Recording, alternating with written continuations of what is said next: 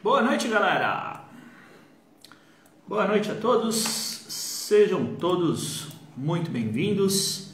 Mais um Pergunta para o Vagnão. Então, você que está aqui ao vivo comigo, sejam todos muito bem-vindos, sejam todas muito bem-vindas. Galera que vai ver no gravado também, sempre muito bom fazer o Pergunta para o Vagnão com vocês. Lembrando que o Pergunta para o Vagnão mais um quadro dentro do projeto Perícia Sem Segredo, onde eu ajudo profissionais de segurança do trabalho a atuar com perícias trabalhistas como assistentes técnicos, faturando nesse mercado, se desenvolvendo, conseguindo as perícias, né, melhorando sua, seu entendimento profissional, ganhando autonomia profissional, autonomia é, é, pessoal, né? Então isso é, é muito é muito importante hoje em dia. E estou abrindo aqui minhas normas, meu código do processo civil. Opa, abri coisa errada aqui. Então, live de hoje é mentoria online gratuita. Achei aqui. Mentoria online gratuita, onde você faz a pergunta e eu te respondo. Simples assim. E quem quiser. Oh, caramba, cadê meu código do processo civil? Não estou achando ele por quê? Aqui. E quem quiser entrar ao vivo comigo aqui, é só colocar eu quero que você entra comigo ao vivo para tratar a sua dúvida. Hoje provavelmente a gente vai ter um caso. Ah, se o já chegou aqui. A gente vai tratar aí, fazer uma análise de um, de um laudo pericial da Silmeire para tratar sobre a contestação do laudo e vamos responder as dúvidas aí da galera, tá? Então quem tiver dúvida, escreve aqui no balãozinho, tá? Ou escreve aqui nos comentários, ok? Já vou colocar a Simone aqui na parada para gente começar a nossa análise do laudo pericial. Só abrindo aqui.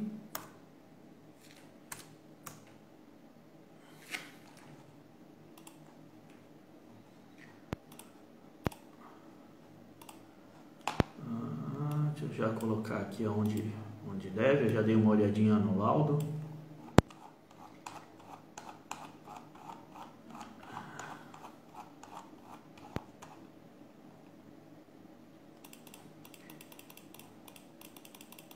Só ajeitando aqui as coisas, gente. Segura só um, um tantinho. Então, Vamos lá, então hoje a gente vai fazer aí uma análise com a Simone de um laudo pericial que ela me encaminhou aqui, né? E vamos tirar as dúvidas. Então, se você tem pergunta, ou se inscreve aqui ou coloca aqui. Eu vou desativar os comentários quando começar com a Simone para não ficar na frente do Silmeire. Desculpa, desculpa, Silmeire. Quando eu começar com a Silmeire, para não ficar na frente do rosto dela, tá? Mas aí você manda a sua dúvida aqui, ó, no balãozinho com ponto de interrogação. Deixa eu achar a Silmeire aqui para gente começar. Aí para aparece aí para você, Silmeire, por favor.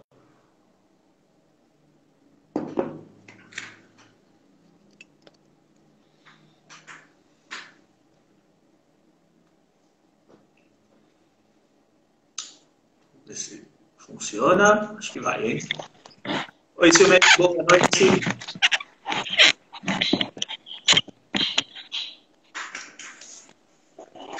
Tá me escutando? Tô. Tá me escutando? Tô. Show de bola. Muito bom. Bom, uh, vi aqui que é um laudo de insalubridade, né? Isto. Explica para mim um pouquinho o contexto, Silmeire, sobre o pedido. Ah, o que estava envolvido ali no pedido da, da inicial e como é que foi a perícia? Então, é, ela é uma promotora de vendas em loja de perfumaria. E a reclamante alega que tem salão de cabeleireiro no fundo ou no mezanino. Então, ela pediu insalubridade porque no salão eles trabalham com produtos que contêm formol para alisamento de cabelo, tratamento de cabelo afro. Sim. E ela alegou também que fazia uma limpeza em, em gôndolas, em prateleiras com cândida. com água sanitária. Tá. E a, a perícia foi por videoconferência. Então ninguém esteve no local, não houve medição de nada. Perfeito. Então o pedido dela é de insalubridade em grau é, máximo ela pediu insalubridade de forma generalizada? Ela pediu insalubridade generalizada. Tá, legal. Eu estava dando já uma, uma olhadinha, eu gosto sempre de olhar o, o laudo pericial antes para poder fazer uma, uma análise aqui, né? É, esse laudo, assim, eu vi que ele, o laudo foi inconclusivo, né? O, o perito ele não, não definiu pela conclusão do laudo. Ele apenas diz né, se a versão de um prevalecer, caracteriza, se a versão do outro prevalecer, uh, não caracteriza. E... Mas tem bastante coisa que a gente pode trabalhar em cima desse laudo. Né? É, é, como assistente técnico da reclamada, o foco, né, é, embora tenha sido um laudo pericial é, inconclusivo, é, o foco do, do teu trabalho vai ser contestar a possível caracterização que ele fez. Né? Então, acho que a primeira coisa né, é dizer que é, concorda parcialmente com o laudo, né, porque dentro do laudo ele fala que se a versão da reclamada se é, pre, é, prevalecer, não caracteriza a insalubridade. Né? Então, acho que a primeira coisa é colocar realmente que há uma corconda, é, corconda, oh, cor, não, como é que é? Concordância. Concordância, oh, demorou para sair. Parcial, porque o laudo foi inconclusivo, né? E, e aí eu vi aqui tem algumas coisas que chamam a atenção, né? É, primeiro ele fala que fez avaliação de ruído, né? Pois é, né? Tudo por videoconferência, cada um no seu quadrado. É, Ninguém foi no local. A medição foi realizada com o uso de um medidor de nível de pressão sonora, marca Struterm, modelo DOI 600. Né? Calibrado tudo. A leitura foi efetuada na zona auditiva do trabalhador. Então, assim, né? Acho que o primeiro ponto a se destacar no laudo, na, na, na, na contestação, né? É realmente uh, sobre a avaliação realizada pelo perito né, que dentro do laudo pericial a avaliação realizada é confusa. E é, chegando ao, ao, ponto do perito afirmar que fez a medição de ruído na, na referente às atividades da reclamante. E assim, para conclusão, isso não vai fazer grande diferença, mas aqui tem um ponto bastante importante que os advogados gostam. Por quê? O, o, o valor do laudo pericial é estimado em função das horas dispendidas né, é, é, na realização do trabalho. Se ele está falando que fez uma série de coisas e que para esta série de coisas ele cobrou X reais, é, e ele não fez essa série de coisas, significa que o, o, o laudo dele, só estou ligando aqui meu carregador, tá gente? Não estou fugindo não. É, significa que o laudo dele não levou aquele tempo todo para ser feito. E por consequência não, não, deve é, custar aquilo que ele está cobrando. Tá? Então é, é, é importante né, comentar sobre isso com, com é, o advogado que você está trabalhando em conjunto.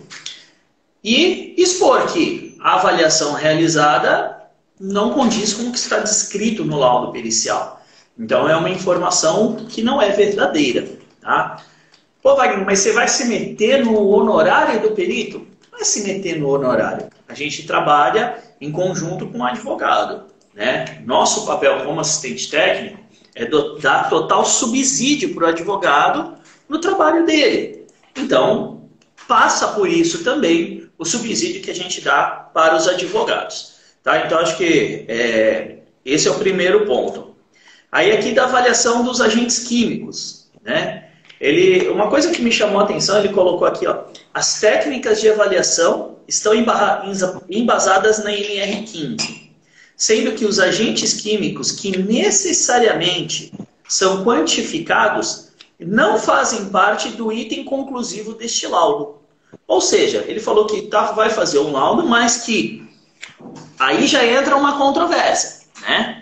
Porque ele faz uma caracterização lá na frente, segundo o anexo 11. Mas ele fala aqui na avaliação de agentes químicos que os agentes químicos que necessariamente são quantificados não fazem parte do item conclusivo deste laudo. Então, assim. E o formol? Oi? Mas e o formol não faz parte? Exatamente. Né? Então, aí já existe uma contradição. Então, é, a primeira, assim, um outro ponto sobre a avaliação do, do, realizada pelo perito, né, que eu abordaria, seria isso, né, que o perito afirma que é, é, os agentes químicos não fazem parte do item conclusivo deste laudo pericial, é, até entende-se o porquê. A perícia foi por videoconferência, não tem como fazer avaliação quantitativa. Né? Então, eu acho que até é, é ok isso que ele colocou, porém isso contradiz a, a, a, o resultado do, da conclusão do laudo pericial. Né? Então, eu acho que deixar bem claro isso na parte de. É, é, na, na, contestação, ter o item né, sobre as avaliações realizadas pelo perito. É, é, explanar aqui, primeiro, sobre o ruído. Né? O perito afirma que foi feito realiza, é, foi é, feita, é, realizada uma medição que na verdade não foi, não havia como, a perícia foi por videoconferência.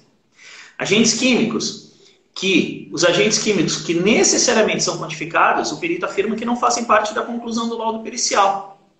Opa, acho que travou seu meio. Vamos ver se volta aqui.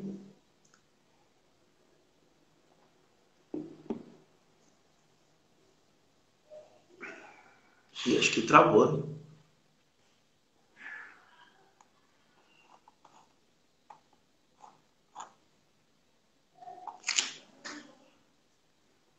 E caiu a Silmeire. Vamos ver se, se ela consegue voltar. Mas vocês entenderam, galera? Né? É, Silmeire, assim que tiver ok, me, me, me avisa aqui, por favor, nos comentários. Vou ativar novamente. Assim que tiver ok, Silmeire, me avisa que você consegue é, voltar, que aí a gente segue é, para eu te chamar de novo, tá? Se, talvez você tenha que sair e voltar, ok? Só escreve aqui para mim, tô aqui, ou eu, para eu saber que você já está aqui para eu te chamar novamente. Então, vocês entenderam, né? Uh, o perito, ele, é, é, na avaliação dos agentes químicos, é, é, desculpa, na avaliação né, do, dos agentes presentes no ambiente de trabalho, o perito coloca lá que foi feita a medição de ruído. A perícia foi por videoconferência, uma informação totalmente inverdadeira essa, né? Voltou. Deixa eu chamar o Silmeira aqui. Pronto, já chamei de novo. Então é uma informação totalmente verdadeira, que tem que ser demonstrado para o juiz que não foi feita avaliação. Oi. Cheguei. Deixa eu desativar aqui. Então, é a melhor parte. Então, assim, é, é importante né, você colocar aqui. É, sobre agentes é, físicos, né, o perito afirma que avaliou ruído, porém a, a perícia foi por videoconferência, não há como, então não condiz com a realidade do que foi feito na diligência. E sobre agentes químicos, que o perito afirma que é, os agentes que são necessariamente quantificados não fazem parte do item conclusivo e que é, é, esta, esse método de trabalho né, está ok, visto que a perícia é por videoconferência, não tem como avaliar nada no ambiente de trabalho. E aí, se eu fosse você, até printava o trecho do laudo e colocava na sua, na sua contestação. Né? Conforme segue abaixo, o próprio perito reconhece que os agentes químicos que precisam ser quantificados. Ih, travou de novo. Vamos ver se vai voltar.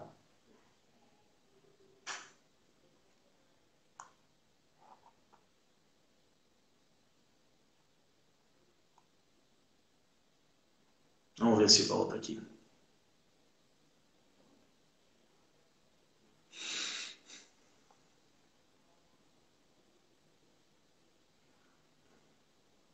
Caiu de novo. Vamos tentar mais uma vez, senão eu vou fazer análise e aí a Silmiri depois pega que não, não tem problema nenhum. Como ela faz parte do Expert Perícia, ela também consegue tirar dúvida lá no grupo, qualquer coisa depois. Uh, então, assim, Silmiri, avisa aí que a gente vai tentar mais uma vez. Então, assim, é, faz sentido isso que o perito falou, né? De que os agentes químicos que devem ser quantificados não fazem parte da conclusão. Porém, a conclusão dele foi base, baseada no anexo 11. Então, a própria conclusão é incoerente com o que ele afirma que seria o laudo. Eu vou tentar de novo aqui, Silmeire, senão a gente segue para poder é, a gente fazer a análise hoje, tá bom?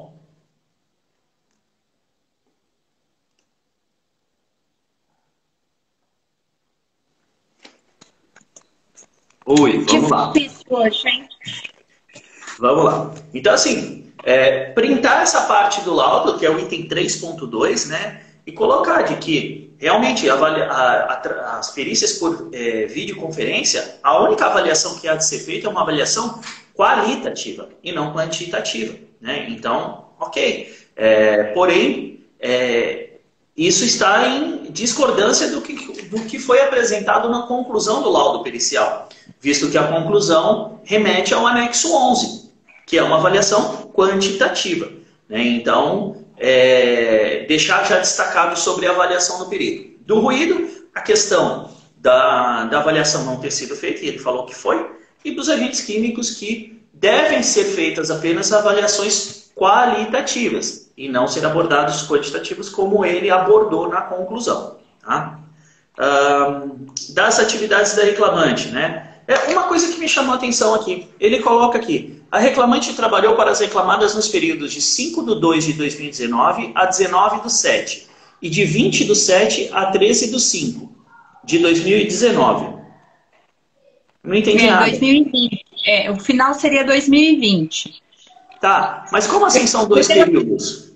Ela foi contratada por experiência, aí nós tivemos que, que fazer o contrato de CLT. Por isso que veio o segundo período. Aí depois veio a pandemia, nós precisamos dispensar porque as lojas estavam fechadas. Mas o processo abrange os dois períodos? Abrange. Abrange? Então tá. A advogada da reclamada também tá ok com isso? Tá ok. Então, tá. Ok.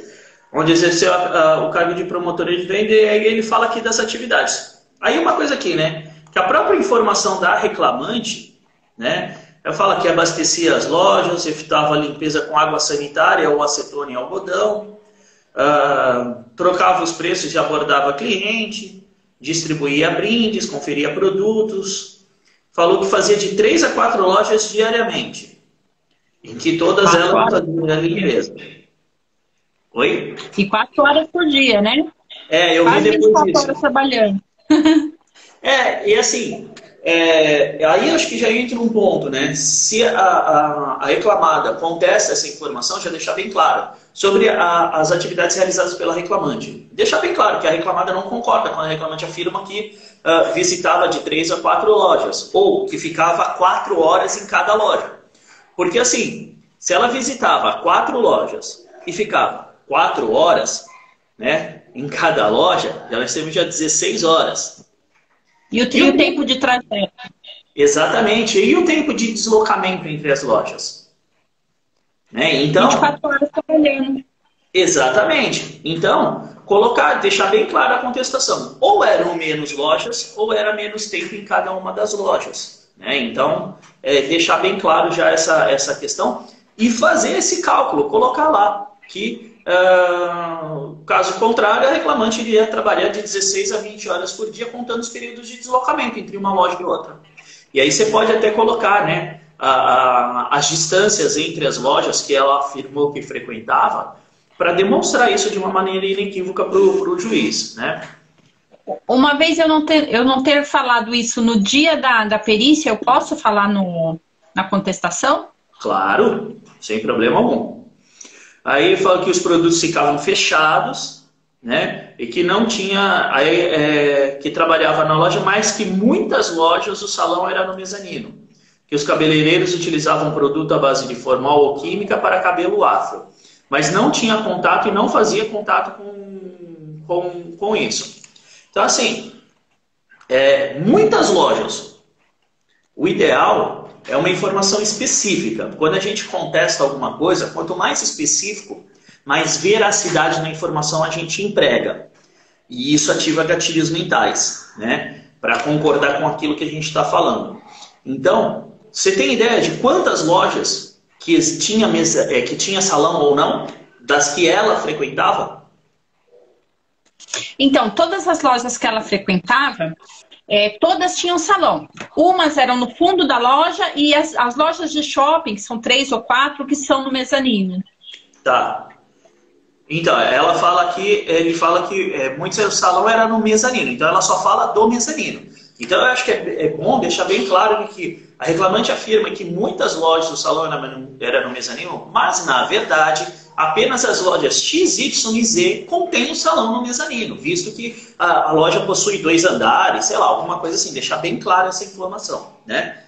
E que a reclamante não realizava nenhuma atividade no salão, né? Ela mesma fala aqui, ó, afirma que, que não estava dentro do salão. Então ela não adentrava o salão. E que os produtos à base de formal eram utilizados apenas para cabelos afro. Então eu acho que é bem importante deixar destacado que, com base nas informações prestadas, né, uh, apenas as lojas X, Y e Z tinham o mezanino com o o salão, né? que a reclamada não entrava nos salões, ela não tinha contato nenhum com os salões e que o uso de produtos químicos para alisamento de cabelos apenas eram empregados quando havia o atendimento de alguma cliente uh, com cabelos afro. Tá? Então, eu acho que é, é bem importante deixar bem esclarecido isso, porque depois a gente usa isso como pergunta lá no final. Tá? As, é... As lojas de shopping geralmente possuem mezanino, é questionada pela assistente, a, reclamada informou, a reclamante informou que efetuava demonstração de produtos cosméticos. Abria sachê de shampoo, condicionador e máscara. Até aí tranquilo.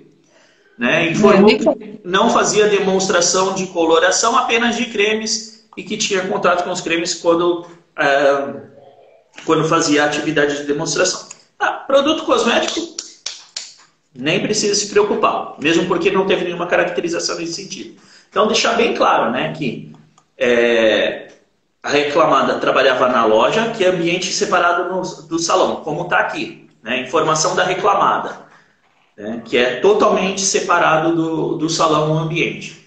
Que apenas as lojas X, Y e Z tinham o salão. E que a reclamada não adentrava no salão. Até seria interessante, Silmeire, se você tiver alguma foto de como é essa questão da loja com um salão, principalmente a separação, é, para colocar. Se você não tiver, escrever como é essa separação. Que, por exemplo, vou chutar aqui, tá? Ah, o salão fica no mezanino, onde o acesso é feito por uma escada, existe uma porta de acesso que fica fechada durante o atendimento das clientes. Você estabelece as barreiras físicas que existem entre o salão e a loja onde a reclamante ficava, tá? Então, fazer uma descrição bem detalhada de, de, dessa composição. Uh, aí ele faz uma bagunça danada aqui, ele põe quesito no meio da, da, da análise dele, né? É, ele usa os quesitos como resposta. É, aí é, sobre a limpeza, falou que Muitas vezes a limpeza ainda não tinha sido feita. Só existia ela de repositora? Então, ela era a nossa promotora que a gente nós alocávamos, né? Mas ela tinha que cuidar só dos produtos de, de, um, de uma indústria só. Então, ela, ela, não cuida da loja toda. Ela, ela, fazia quatro visitas por dia, ela tinha que abastecer, organizar e ir para outra loja. Esse negócio de limpeza, nós nunca pedimos, nunca. Até, até eu questionei como é que ela conseguia essa água sanitária, quem que dava, porque nós nunca disponibilizamos nada para ela, né? É, ela falou que tinha na loja, né? E assim, mas só tinha ela, né? Era uma equipe ou era só ela de promotora? Nessa região é só ela. Só ela, tá. Eu tenho uma equipe, mas cada uma numa cidade, é. é. Ok, sem problemas. Um, e aí fala aqui que os clientes abriam os cremes e que derramavam às vezes na prateleira ficando sujo e precisava de produto para limpar isso. Até é factível, né? Até assim, se a gente imaginar de que ah, os clientes mexem, não sei o que e tal, pode acontecer dela precisar fazer uma limpeza? Sim, pode até acontecer. Mas é, não é toda vez que é necessário fazer a limpeza, né? Mas eu acho que a, a parte da limpeza, a questão é mais a, é, é, deixar clara a posição da, da reclamada com relação à realização da atividade, né? Como já falou que ela não, é, não estava, não era uma atribuição dela, que isso só acontecia quando a, as prateleiras acabavam sujas, né? Uh, mas a, o ataque, a, a, caracterização com relação à limpeza vai ser totalmente técnico, né? Um, aí ele fala aqui, resultado das avaliações. Uh, não, não existem agentes físicos enquadrados em grau máximo. Isso não quer dizer. Nem né? mínimo, né? Não existe. Vamos lá. Aí agente químico. Aí ele fala que a acetona, o enquadramento se dá de maneira quantitativa, de acordo com o anexo 11 da NR15, e que ele vai analisar álcalis cáusticos e formol. É, não tem sentido limpar a prateleira com acetona também, né? É, ela alegou que às vezes quebrava um esmalte e ela era obrigada a limpar. Putz, ela ia estar tá lá toda hora que quebrasse o esmalte. É, é uma vez ou, ou outra que pode ter acontecido isso, ok? Mas é uma vez ou outra. E ela tinha que estar na loja no momento. Quantas lojas ela fazia? Quatro lojas por dia. Então, mas no total? No, no total, ela tinha nove lojas. E visitas diárias eram quatro visitas por dia. Tá, então ela ia nas lojas cerca de uma vez a cada dois a três dias. Isso. Tá. Porque assim, ó, se quebrou um esmalte e. Se ela e voltar ela... naquela loja, alguém já limpou, né? Exatamente. Né? E esse é um outro ponto importante a se destacar. O porquê que essa atividade de limpeza excessiva, né? essa constância de, de limpeza abordada de uma forma excessiva, ela não é factível. Porque caso ocorra de quebrar algum produto na prateleira, né, deixar alguém cair ou é, virar algum produto e houver um vazamento, a, a, loja não vai ficar esperando dois a três dias, que era o tempo que ela retornaria na loja para fazer a limpeza. Né? Então, é, não, é, não é cabível isto. Então, explicar de que essa frequência de limpeza ela está exacerbada. Né? Pode ser que ela acontecesse? Ok, até acredito que pode ser, mas que não da forma como foi colocado. Uh, aí vamos aqui para o álcali cáustico. Meu Deus. Mais um. Triste, né? Vou, vou é, é, ler aqui o que o perito escreveu. Essa análise deve ser realizada de maneira condicional, eis que as partes ofereceram versões divergentes. Ok, até aí ok. Sendo seu limite de tolerância bastante alto, não é crível da exposição da altura a este agente químico acima do limite de tolerância Álcali cáustico, gente. Na NR15 não tem limite de tolerância para álcali cáustico. Tá? Então, isso que o perito escreveu aqui não é uma, né, algo que tecnicamente não totalmente é, equivocado. Né? Uh, na versão da reclamante, ocorreu a limpeza das, das rondas das lojas com água sanitária, a reclamada discorda. Então, acho que assim, ó, colocar sobre a avaliação realizada pelo perito. Né? Ah, o perito afirma que, sendo, aí abre aspas, sendo o seu limite de tolerância elevado e tal, né, não é a exposição da autora a este agente químico acima do limite de tolerância, fecha aspas. E aí expor que, segundo a NR15, não há limite de tolerância para álcalis cáusticos. Sendo assim, a, a análise feita pelo perito, ela é totalmente equivocada, como vai provar a seguir. Então você faz uma introdução, já demonstrando que a análise técnica do perito está errada, tá? Para depois seguir demonstrando os equívocos cometidos pelo perito. A reclamada pela execução das suas, é, segundo a informação prestada pela reclamante, ele deixou bem claro isso no laudo, né? a reclamada para execução das, a reclamante para execução das suas tarefas diárias utilizava entre os produtos água sanitária estes produtos são alcalinos, conferindo álcalis cáusticos. Então, aí, Simone, eu vou te recomendar você ver a live, não sei se você já chegou a ver, que eu fiz sobre álcalis cáusticos. Eu, eu expliquei. Eu expliquei a diferença entre alcalino e álcali. E o perito não tem a menor base técnica. o perito não tem a menor base técnica para entender o, o que é um álcali cáustico. Então ele diz que água sanitária é um produto alcalino e por conta disso é um álcali cáustico. Uma coisa não tem nada a ver com a outra. Né? É, álcali cáustico são os produtos é, à base de metais alcalinos, né? classe 1A da tabela periódica, ok? E que são corrosivos, ou seja, o termo álcali cáustico ele une uma característica química com uma ação física provocada por esse produto. Ou seja, característica química uh, possui na composição agentes, uh, elementos químicos, né, provenientes da classe 1A da tabela periódica, metais alcalinos. Ação física, causam corrosão, são cáusticos. Então, isso é álcali cáustico. Água sanitária não tem nada a ver com isso. Né? Então, tecnicamente, vê que é, o perito deixa muito a desejar, tá? E pegar a FISPIC, Simone. Ah, mas ela, ela falou o nome da água sanitária, não? Não. Eu, eu fui chamada a atenção, porque assim, eu tenho. A água sanitária vem para mim cândida. E quando eu abordava ela no dia da, da, da perícia, eu então, quando você pegava a Cândida, ele falou: quem está citando nomes, marcas aqui? Eu falei: ah, pedi desculpa. Eu falei: ah, é água sanitária. Então.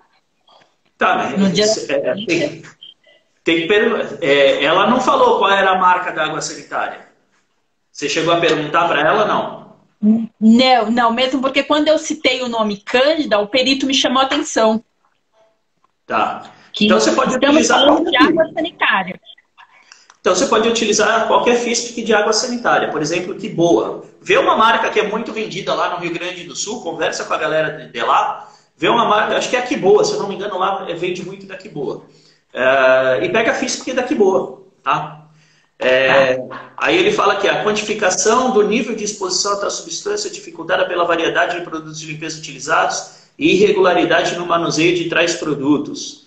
A utilização dos produtos de limpeza sem a devida precaução pode causar é, problemas dermatológicos e tal. Dentre as principais substâncias encontradas nos produtos de limpeza, podemos salientar os álcalis cáusticos, que são soluções. É, é, acho que aqui foi um corretor que saiu no, no laudo aqui, né? Que é, são soluções LTDA é, alcalinas nos diversos níveis de pH. Eu acho que ele quis dizer que são soluções altamente alcalinas, né?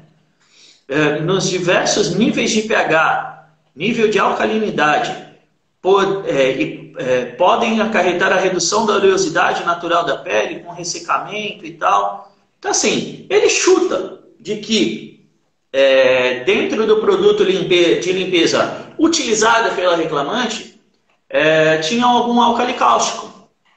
É um chute. Ele não faz a análise dele baseado no que uh, na realidade, ou seja, na física do produto.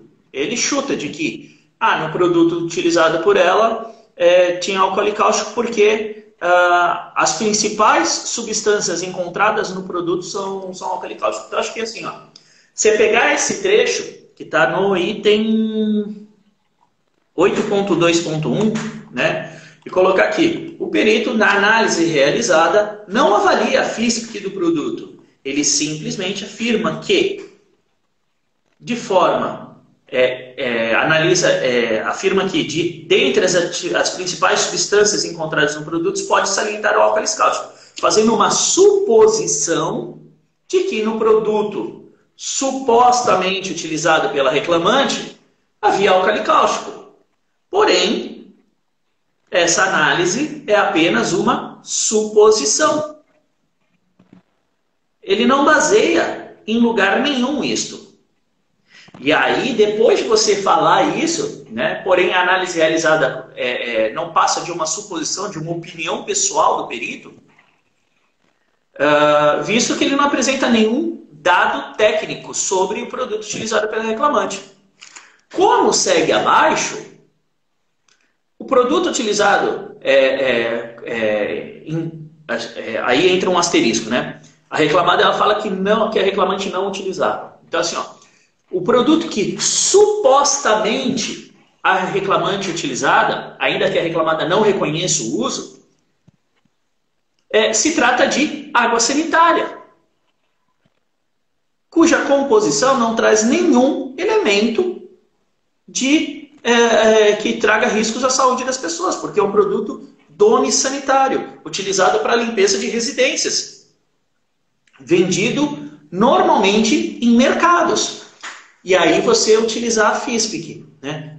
Segue abaixo os dados da FISPIC, onde demonstra que não há nenhum tipo de precaução adicional a ser utilizada na utilização do produto e, por consequência, que não há nenhum tipo de enquadramento do produto como um álcali cáustico, visto que o produto não é cáustico, ele é irritante e ele sim tem o pH elevado, porém é, ele não é feito à base de nenhum metal alcalino, ele é feito à base de hipoclorito de sódio. O hipoclorito sim é que é cáustico, é, é, né? Então, é, é deixar bem claro isso na sua contestação, né? explicar esse argumento bem direitinho. Na, lá na live de álcalis cáusticos eu explico é, é, bem como colocar essa questão. Né? E colocar que a caracterização realizada pelo perito ela é totalmente é, estapafúrdia, visto que ele não utilizou nenhuma base legal, não utilizou nenhum critério técnico, apenas uma suposição de que dentre as principais utilizadas é, substâncias encontradas nos produtos de limpeza são álcalis cáusticos. Sendo assim, o perito não cumpre o artigo 473 do Código do Processo Civil. É aquilo que eu sempre falo, o Silmeiro, no curso, de a, o pilar teórico da informação, do que é utilizado. O pilar técnico da análise técnica daquele produto. E o pilar legal, de você trazer um elemento legal para juntar esses aqui da robustez. Por quê? Porque no artigo 473, inciso 2, fala o seguinte: o laudo pericial deverá conter análise técnica. No inciso 3, fala que aí, é, deve ter a indicação do método utilizado. E ele não demonstra como ele chegou nessa avaliação dele. É, ele só diz que quem tem que fazer isso é a reclamante ou a reclamada, né? É, é, é não, ele fala que a maioria dos produtos tem álcool cáustico e por conta disso caracteriza insalubridade por água sanitária. Cadê a técnica? Né? E por último, o parágrafo segundo do artigo 473, onde determina que é vedado ao perito emitir opiniões pessoais que excedam o exame técnico. Então, o perito não promoveu o exame técnico da FISPIC do produto que a reclamante supostamente utilizava. Ele apenas fez uma análise baseada nas impressões pessoais dele. E, conforme a análise técnica da FISPIC do produto, o produto não tem enquadramento pelo anexo 13 do NR15. Tá? Então, a água sanitária já mata aí. Tá. Aí vamos para o formol. Eu acho que assim, ó, sobre o formol, é, a primeira coisa a ser é, é, colocada né, é que o próprio perito se contradiz quando faz a análise do formol. Porque lá no começo ele falou né, que não tem nada que, identificado.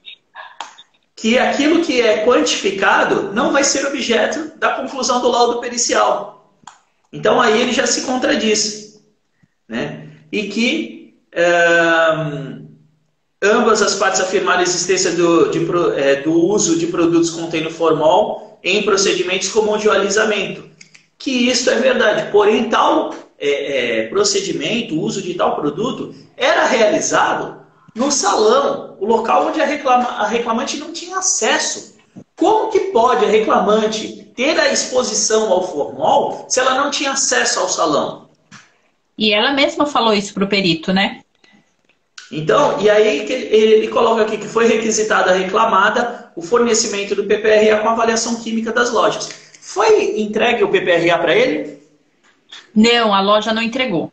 Tá. Então, assim, ó, duas coisas, né? Que a, o PPRA da reclamada não vai, faz, não vai ter avaliação química da loja, porque ela não é responsável pela loja.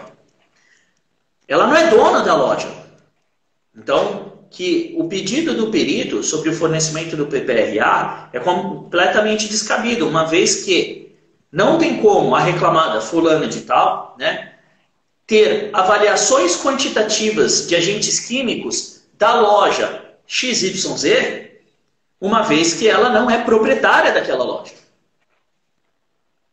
Né? E aí ele fala aqui que a reclamada não forneceu a FISP dos produtos, pouco o PPRA ou as medições. E aí explicar que uh, vocês têm o PPRA da atividade da nós, nós temos porque assim, é, é, em momento algum nós colocamos ela para trabalhar no salão, né? Então só na loja, né?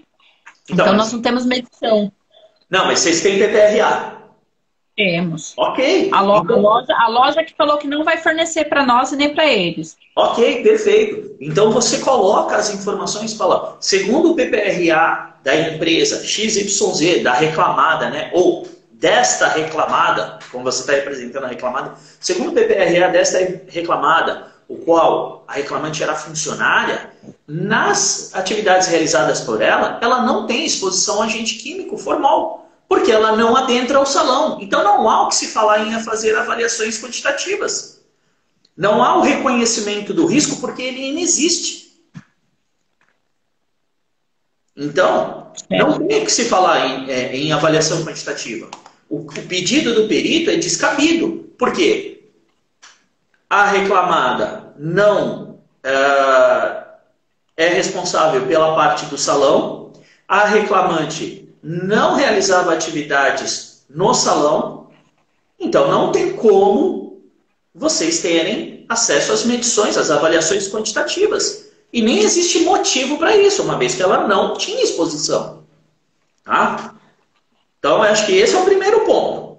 E depois sobre o formaldeído, né? que o perito faz aqui, uh, ele coloca, eu achei é, curioso assim, né? como a, é, os profissionais emitem opiniões pessoais nos, nos nos laudos, né? Contudo, o risco mais assustador é de que o produto seja cancerígeno. O risco mais assustador, assustador para quem? Para ele, na opinião dele, né? É, então é difícil, né? Aí ele coloca, com relação ao formaldeído, observa que apesar de enquadrado no anexo 11, onde o enquadramento se dá de maneira quantitativa, isto é, depende da constatação da exposição do valor acima da tolerância, podendo ser enquadrado em grau máximo. Então, é, no entanto, cabe a reclamada a identificação e o monitoramento dos riscos. Aí é você colocar aqui, o perito afirma que cabe à reclamada a, a identificação e o monitoramento dos riscos, que a reclamada realizou essa atividade. E coloca lá no PPRA, a tabela do PPRA, onde tem lá os riscos identificados. E que na atividade da reclamante não há a identificação do risco para agente químico formal, uma vez que ela não acessa o salão, o conforme salão. ela mesma falou na, na, na, diligência. Né? E que é, a caracterização realizada pelo perito ela não tem nenhum sentido, uma vez que é, ele, ele ainda põe aqui, ó, não tendo sido enviada a medição até este momento, concluo pela exposição da autora ao agente químico como é que ele pode concluir a exposição ao agente químico se ele não sabe se existe o agente químico no local? Né? Então ele coloca aqui a, a, a...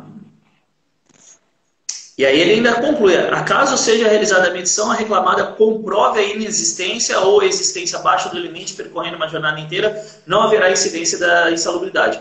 Então colocar de que a caracterização é completamente descabida, primeiro, porque a reclamada uh, fez a identificação dos riscos e na atividade da reclamante não há exposição formal.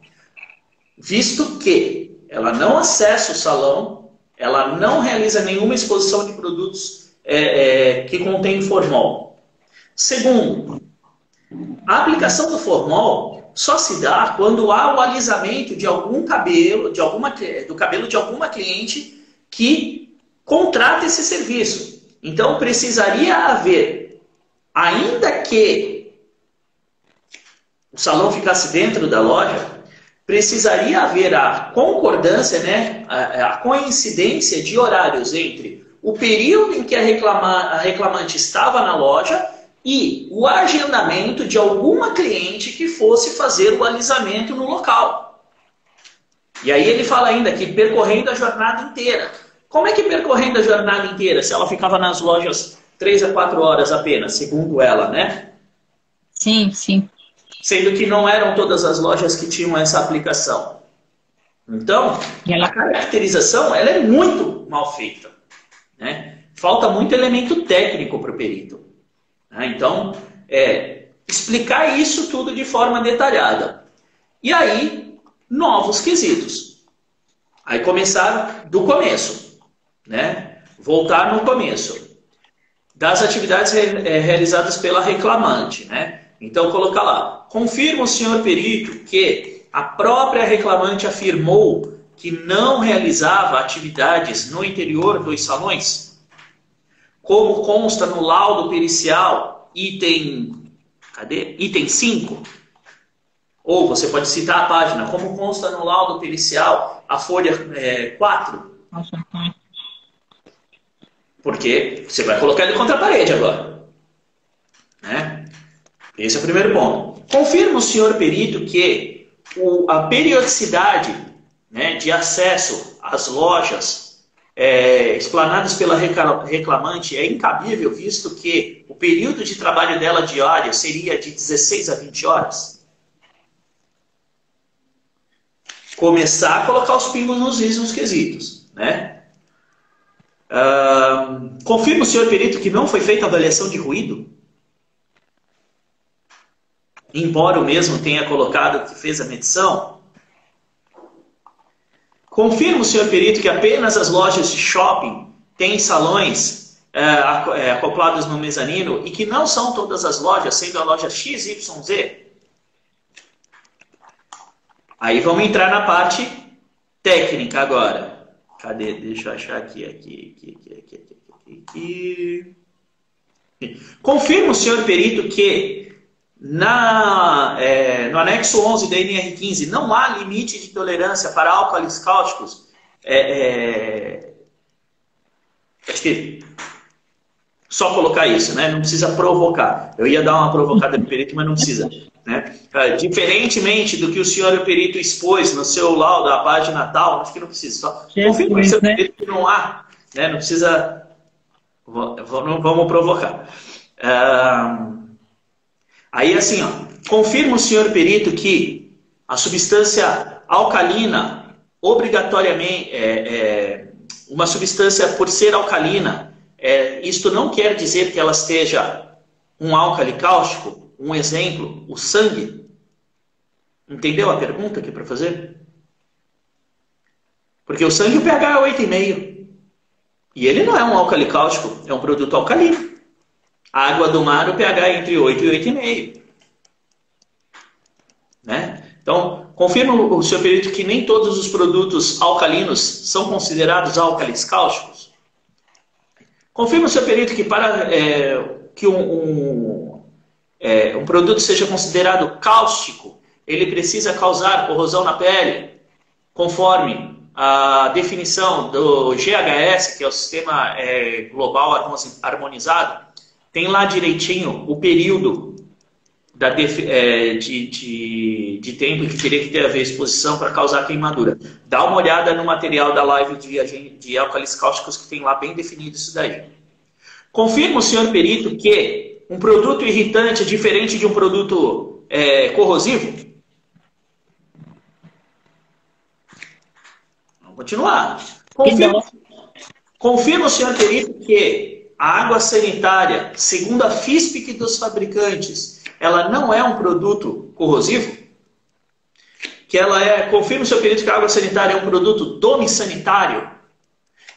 Confirma o seu perito que, a água, que na FISPIC da água sanitária está descrito que não há medidas de proteção necessárias à, à, à, sua utilização, visto que o mesmo é vendido em mercados para pessoas... Uh, um, Consumidor é, final. É, utilizarem na, sua, na limpeza das suas residências? Aí, entra uma, aí vai entrar uma questão que vai bater de frente. Com base em quais elementos técnicos o senhor perito afirma que as principais substâncias encontradas no produto de limpeza são álcalis cáusticos e que este produto estava presente no, no suposto produto, no produto supostamente manuseado pela reclamante?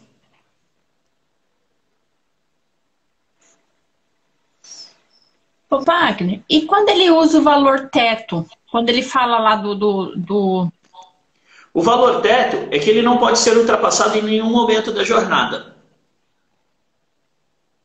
É isso. Tá. Qualquer momento, se for ultrapassado, se tiver é, é, a marcação de valor teto e esse valor for ultrapassado em qualquer momento da jornada, caracteriza insalubridade. Mesmo que é, a avaliação no total de abaixo do limite de tolerância, se existiu algum pico e excedeu o valor teto, já caracteriza insalubridade. Tá? Bom, para ele falar do valor teto, ele tem que fazer a medição, né? Ele tem que fazer medição, exatamente. Né? Então, é, explanar bem essa questão da água sanitária né? e colocar para ele. É, é, queira o senhor perito explicar o porquê considerou a água sanitária um produto alcalicáustico diferentemente daquele uh, da definição do produto é, dada pelo próprio fabricante. Pra, ele tem que explicar, ele não pode simplesmente falar que o produto é alcalicáustico sem demonstrar e Entendi. colocar aqui um produto, uma pergunta sobre a questão do álcali. Né? Que um produto, para que seja considerado um álcali, precisa ter na sua composição né, um elemento é, da classe 1A da tabela periódica, considerado metal alcalino. Então, deixar muito claro isso, que o teu entendimento sobre a parte de, do, dos álcalis e que faltou, faltou muita argumentação técnica, né? E na parte do PPRA, né? Aí colocar, confirma o seu perito que o PPRA é, é, elaborado pela reclamada diz respeito às atividades por ela produzidas e pelos seus funcionários, não tendo incidência sobre as atividades é, realizadas né, em seus contratantes? Então você vai pegar todas as argumentações que você pôs em cima e vai transformar em perguntas. Por que, que é importante fazer isso? Quando é, você argumenta, o perito pode dar uma de, de sons, e eu já passei por isso, e não responder. Ele não entender que aquilo ali é uma contestação.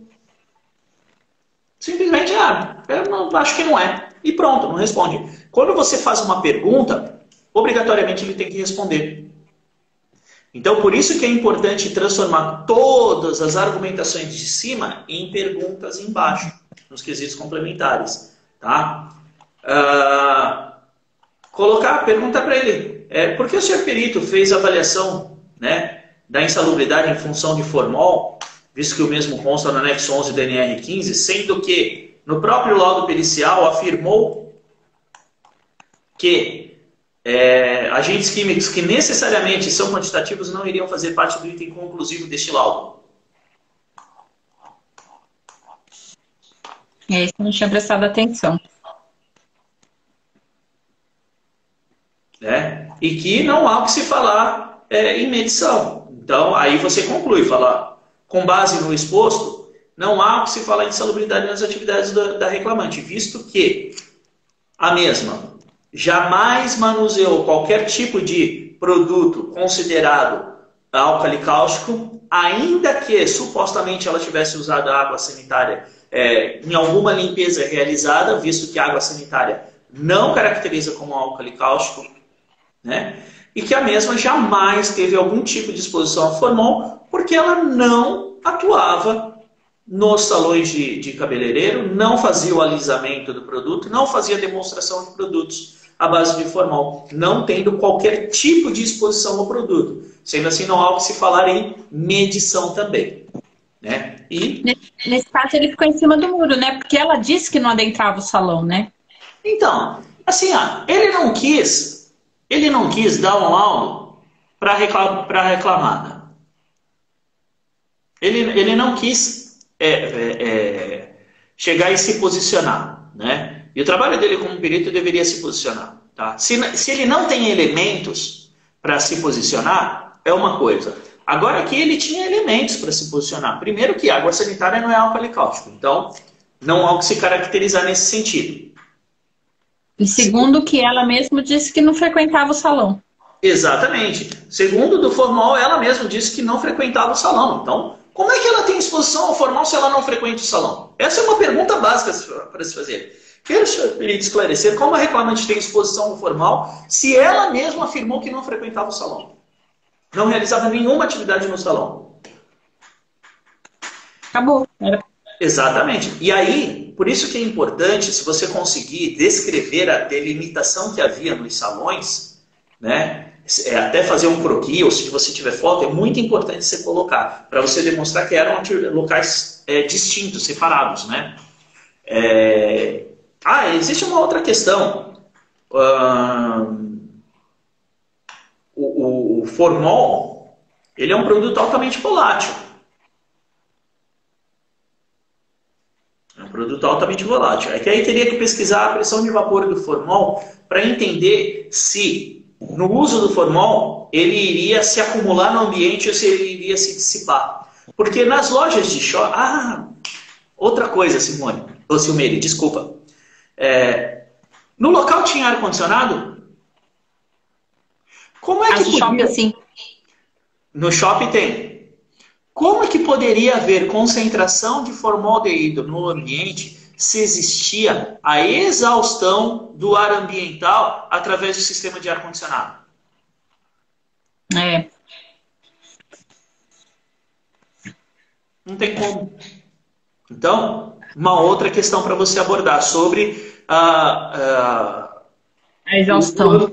O, o ambiente, como é que era? Que era o ambiente que mantinha plena exaustão e ventilação através do sistema de ar-condicionado, sistema de condicionamento de ar, que nos shoppings a, as lojas são obrigadas a manter até é, empresas de manutenção, TPMOC e tal, não sei o quê.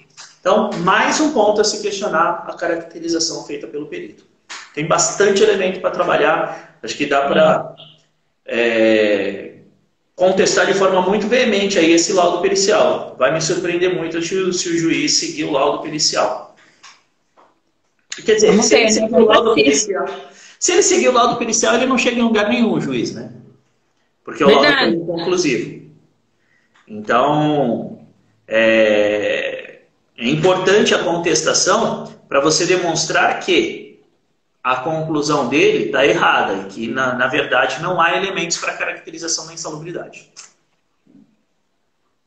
Perfeito, Wagner. Já clareou bastante. Vou bater nele. Dá trabalho para ele ler. É, é, assim, é, é, falta elemento técnico, né? Falta elemento técnico. É que nem a questão do, do PPRA. Né? Não tem nada a ver. Você não tem como ter uh, é, medição sobre o salão, né? Visto que é. a, a, atividade dela não tem exposição a formol, então falta muito elemento técnico ao perito, né? E, e com relação à caracterização, então, nem se fala. É muito um laudo bastante falho aí. Infelizmente, a gente tem muitos laudos assim é, às vezes, é o que a gente às vezes comenta, o perito dá mais trabalho do que a perícia propriamente dita, porque era uma perícia para ser bastante tranquila, visto que não tinha elementos para caracterização, né? É, não é nenhuma questão de, ah, não, usava EPI, não usava, não, não tinha exposição a gente insalubre na atividade dela. Então, não, em EPI. É, é bastante complicado pegar esse tipo de, de caso, porque dá trabalho de você contestar tudo que é falado que não tem nexo, né? Muita coisa desnecessária, né? Podia ter concluído já. Sim. Mas se não for assim, não tem graça, né? é isso aí. Ajudei? Bastante, bastante. Logo eu vou te falar da, do, do laudo positivo para nós. Show de bola. Obrigado, Obrigada por dividir com a gente. Obrigada. Valeu, um abraço. Boa noite. Boa noite, tchau. Aí precisa você apertar o X em algum lugar aqui em cima.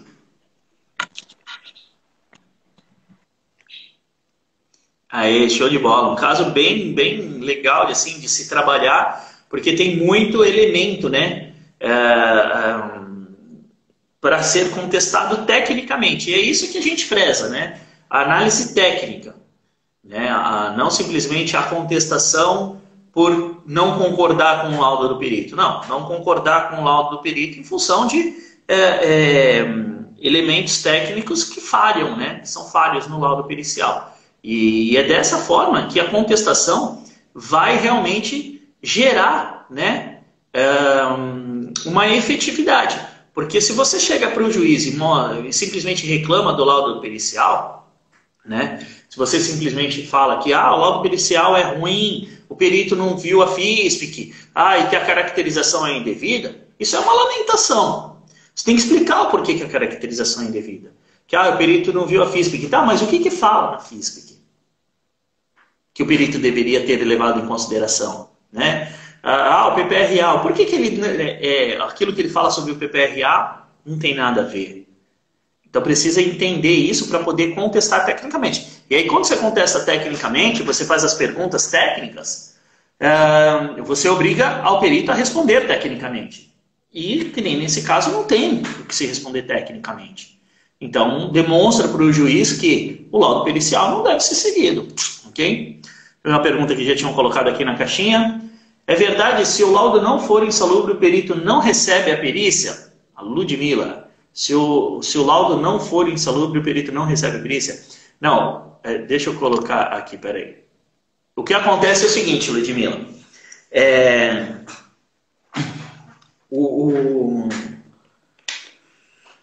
quem perde a perícia, né? Então, se o laudo for favorável ao reclamante, quem perde é a reclamada. Né? Se o laudo for favorável à reclamada, quem perde é o reclamante. Quem perde o reclamante é quem paga o perito.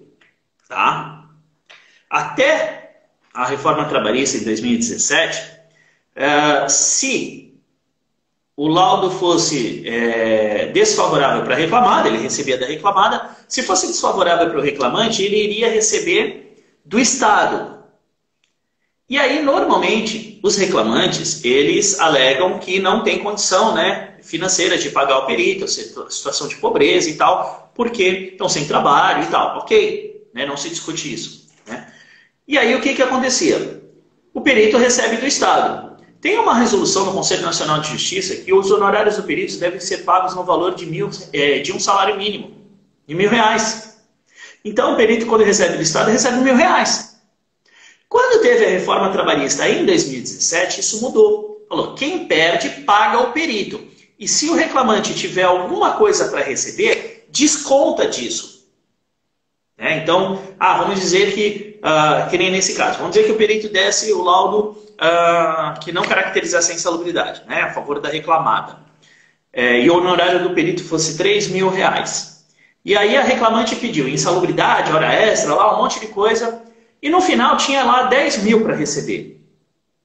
Esses 3 mil reais do laudo do perito podem ser descontados dos 10 mil que a reclamante tem para receber. Mas aí os advogados alegam situação de pobreza, não sei o que e tal, e vai para o Estado. E aí os peritos recebem mil reais do Conselho Nacional de Justiça, que é a, a, a chamada assistência judiciária gratuita, os casos chamados AJG, onde ah, o reclamante alega que não tem condições de arcar com o processo judicial. Tá? Então, quando é a o perito recebe pouquinho se não caracterizar a insalubridade. Tá? Pode receber pouquinho. Então, é isso que acontece, tá bom?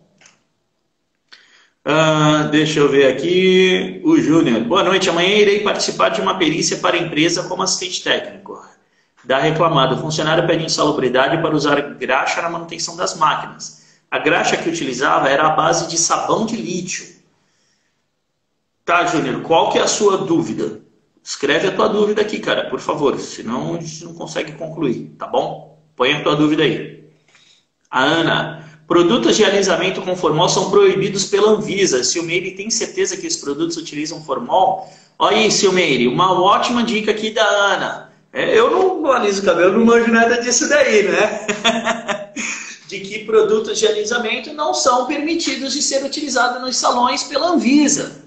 Então, de que uh, não há né, é, como caracterizar sem fazer qualquer tipo de medição, visto que é, são proibidos esse uso desse tipo de produto. Mais uma informação para impugnação aí, seu Meire, de que a Anvisa proíbe salões de utilizar produtos de alisamento com formol. Show de bola, Ana. Obrigado pela contribuição. Esses experts me deixam muito feliz. O Fábio, coitado desse perito, o juiz vai, vai pelo parecer técnico que montou. Brilhante agora. obrigado, Fábio. É, ah, assim, não é, eu não vejo como, né, coitado. É, de verdade. Né? Ninguém, ninguém foi lá bater na. Opa, não estou conseguindo levantar aqui porque. Ah, aqui. É, ninguém foi bater né, na, na, na porta dele e pedir para ele ser perito. Ele que se propôs a ser perito. Agora, se ele se propôs a ser perito, ele tem que estar devidamente capacitado para isso. E é por isso, até, gente, fazendo um gancho, né? Que eu sempre indico, para a galera que me pergunta, ah, pô, eu sou engenheiro, quero ser perito e tal, não sei o quê. Se eu tenho curso para perito, né? E eu, o, o meu programa de formação é para assistente técnico, e eu sempre falo para as pessoas, né? A melhor forma para você que quer ser perito, a melhor forma de você iniciar é como assistente técnico. Por quê? Porque você vai ganhar conhecimento técnico. Para quando você for atuar como perito, você ter o conhecimento e não passar por esse tipo de situação, de ter um laudo pericial amplamente contestado, onde é demonstrado para o juiz que tecnicamente faltam argumentos, falta conhecimento técnico, e aí você perde a confiança do juiz. Perdeu a confiança do juiz, meu amigo, esquece, você vai receber cada vez menos nomeações.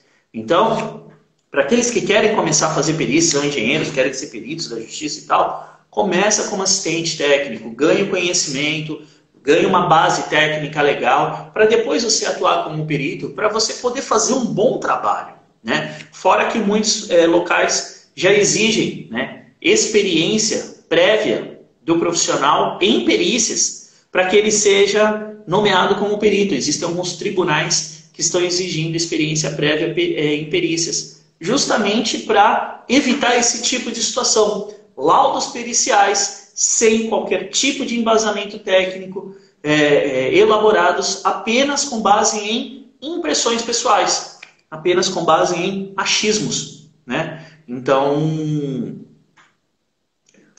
quer ser perito? Ok, mas se qualifica antes. Sabão de lítio gera insalubridade? Não sei, Júnior. Você já analisou a FISPIC dessa graxa? Que diz a FISPIC? Tem que entender aí o que, que diz a, a FISPIC.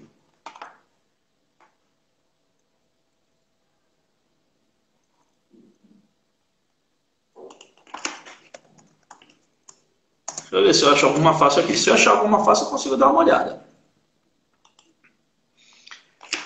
Agora, você chegou a avaliar a FISPIC do produto, ô Júnior?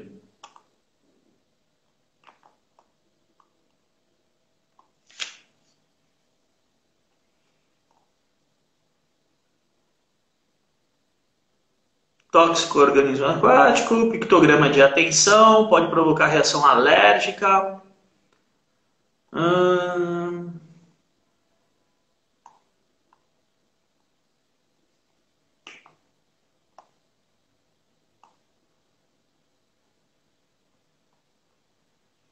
Estudo de uma mistura de óleos minerais de petróleo, espessante à base de sabão de lítio e aditivos. É, tem que entender o que é esse produto, ô Júnior. É, o fato dele ser a base de sabão de lítio é apenas o espessante. Ele é a base de óleo mineral. Então, tem que entender aí, ó, 90% da composição dele é óleo mineral. Agora tem que entender, até vou utilizar aqui uma ferramenta, não sei se vocês já utilizam, tá? Que é, é o HO Fácil Web. Não ganho nada da, da HO Fácil Web, tá? É apenas uma ferramenta de trabalho que eu utilizo. Quando eu tenho dúvidas sobre a caracterização da insalubridade de algum produto, eh, eu utilizo esse software que é o Fácil Web. Ele funciona online e uh, pelo CAS, pelo número CAS né, do produto, você consegue ver se tem algum enquadramento pelo NR15, consegue ver até questões de aposentadoria especial. Eu vou pegar aqui o a composição dela, que é o número caso do óleo mineral que está descrevendo aqui na composição. Eu até, vou até virar aqui para vocês aqui para mostrar para vocês. Era aí que eu estou abrindo aqui a ferramenta.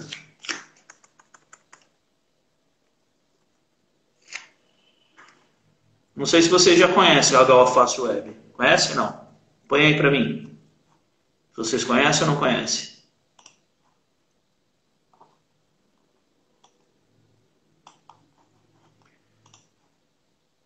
E se alguém já usa aí o Fácil Web? É uma ferramenta que ajuda demais.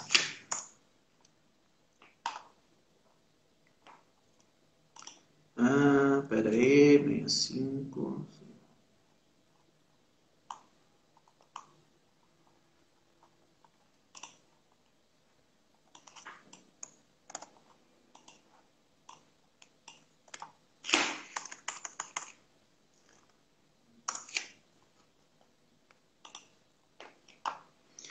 É, ainda não, Arthur, a galera não conhece, não conheço. Vou mostrar aqui para vocês, tá? Aqui, ó. Deixa eu virar a tela aqui. Aqui, ó, HO Web, tá? Então aqui, ó, você faz a consulta sobre. Aqui eles têm uma base aqui com não sei quantos mil é, produtos químicos cadastrados, né? Então você vem e coloca o CAS aqui do agente que você quer pesquisar e ele te dá aqui, ó, já se tem enquadramento, a CGIH, NR15, LINAC, E-Social. Então, aqui, ó, não tem enquadramento pelo NR15 aqui. Então, óleo mineral parafínico hidrohidratado, embora seja um óleo mineral, ele não tem enquadramento pelo NR15, porque ele provavelmente é um óleo altamente refinado, tá? Provavelmente é um óleo altamente refinado. Então,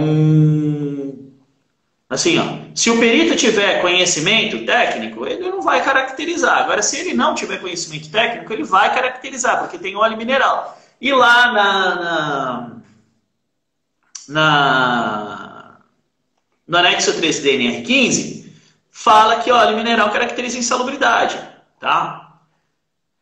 Uma questão que você pode abordar, deixa eu comprovar aqui uma informação. Cadê, cadê, cadê, cadê, cadê? Aqui, ó, uma informação que você pode utilizar, tem que analisar a FISP do produto que você está é, vendo, tá? Mas uma informação que você pode analisar é o item 11 da FISP, tá? Informações toxicológicas, que nem a FISP dessa graxa que eu peguei aqui, tá aqui, ó, carcinogenicidade não disponível, ou seja, não é um elemento carcinogênico. E o anexo 13 da NR15 fala no que? Espera aí.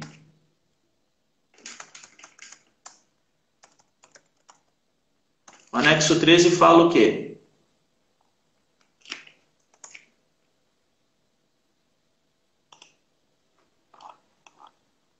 Ele fala em. Deixa eu achar aqui. Pra, eu gosto de ler o texto direitinho aqui para não gerar dúvida na galera.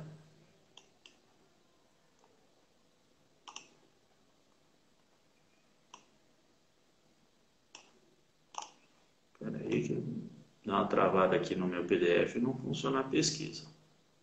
Mas não tem problema não. Aqui, ó.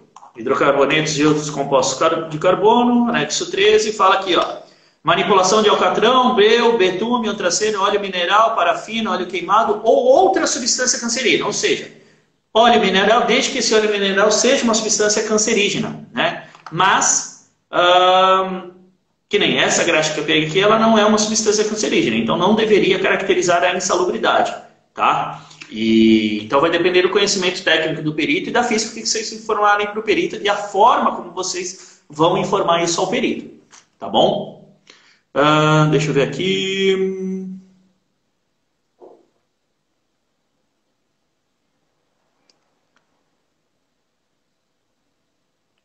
O Júnior aqui, nenhum componente desse produto é considerado perigoso segundo a OSHA. O produto contém compostos aromáticos não especificados e não quantificados. Produto isento de substâncias organocloradas. É, não deve caracterizar, tá? O Isaías falando que não conhece, não conheço. Sim. O Marcelo, o Arthur, o Silmeire ainda não.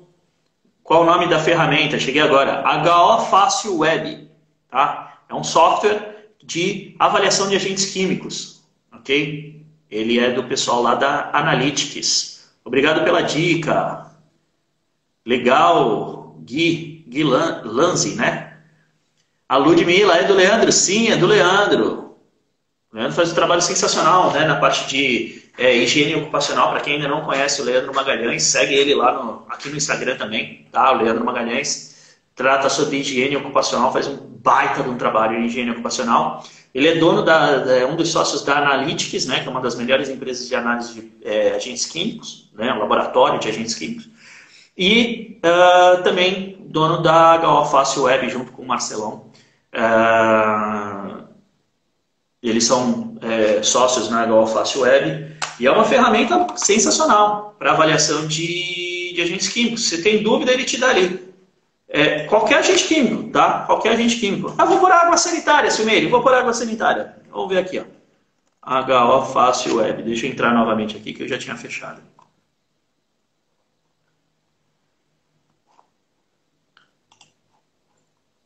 Então ele é, mostra, né, de uma forma bastante simples, se o produto tem é, enquadramento pela NR15 ou não. Né, Para gente que trabalha com a questão da insalubridade. Vamos por aqui.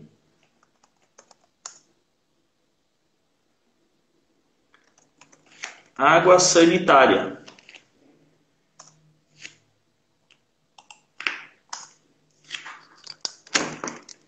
Conheço, mas não tenho ainda. Aqui, ó. Água sanitária. Tá aqui, ó. Ele não aparece nada. Quando você coloca Aqui, ó, ele já faz a busca, ó, tá buscando. Nada, zero. Por aqui, Cândida. Cândida é uma marca, né? Cândida. Vamos ver. Nada, olha lá. Por quê? Porque não é um agente químico caracterizado, né? Vamos por aqui, hipoclorito. Hipoclorito de sódio, tá aqui, ó. Decreto, aqui ó. Vamos ver aqui, ó, laudo de insalubridade. Não aparece nada. Por quê? Porque a concentração de hidróxido de sódio no hipoclorito é muito baixa. Tá? Então, o hipoclorito ele é corrosivo, mas a concentração de hidróxido de sódio é muito baixa. Existem alguns profissionais que enquadram o hipoclorito como um álcali cáustico, porque eles têm, ele tem hidróxido de sódio na composição.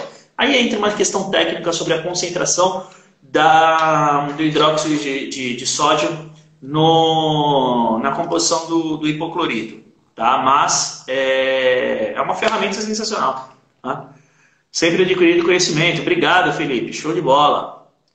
Ah, conheço, mas ainda não tenho. É isso aí, Marcelo. Já já vai, vai chegar novidade aí. E então eu utilizo bastante né, essa ferramenta justamente para ajudar nesse tipo de análise, entender quando eu faço alguma assessoria para advogado ou estou atuando num caso que eu não conheço o produto, é uma ferramenta que eu utilizo para é, me ajudar no desenrolar, afinal, ninguém sabe tudo, né?